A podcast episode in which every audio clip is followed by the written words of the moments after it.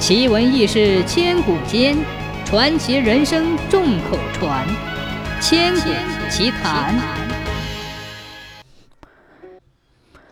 很久很久以前，有一个罪恶滔天的妖怪，他无恶不作，害了许许多多的人。因为他会喷水，所以人们把他叫做风妖。有一年秋天，果园里硕果累累，有像胖娃娃的苹果，有像珍珠似的葡萄。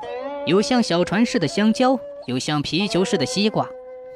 果农们忙碌地采摘着水果，喜出望外，脸上绽开了美丽的笑容。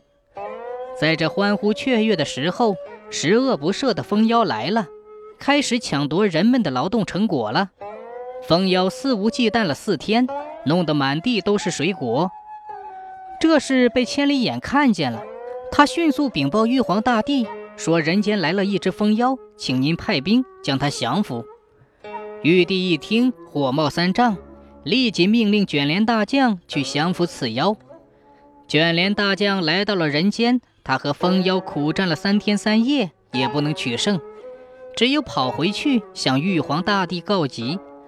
玉皇大帝一听，怒发冲冠，说道：“嗯。”看来只有让齐天大圣去捉拿这只蜂妖了。孙悟空神通广大，一个筋斗云就到了人间。他找到蜂妖之后，就大吼一声说：“哼哼，妖怪，你真是胆大包天！我让你尝尝我的厉害。”蜂妖得意洋洋地说：“哦吼吼吼！你这只瘦猴，你怎么能胜得过我？”孙悟空一听，勃然大怒。举起金箍棒，用力地向蜂妖打去。蜂妖躲开攻击，就这样大战了五百个回合，依旧不分胜负。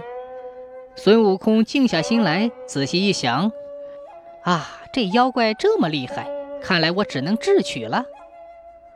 孙悟空摸了一下脑袋，计上心头：白羊可以抵风沙，我不是会七十二变吗？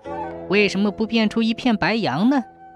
想着，就拔下一根毫毛，吹了一下，眼前出现了高大挺秀的白杨。风妖刮起一阵大风，但是对森林毫发无损。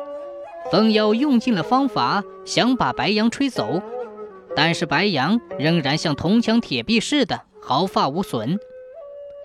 风妖想尽了法力，还是不攻自破。孙悟空把他降服，风妖只好向玉皇大帝负荆请罪。从那以后，那里的人们过上了幸福快乐的生活。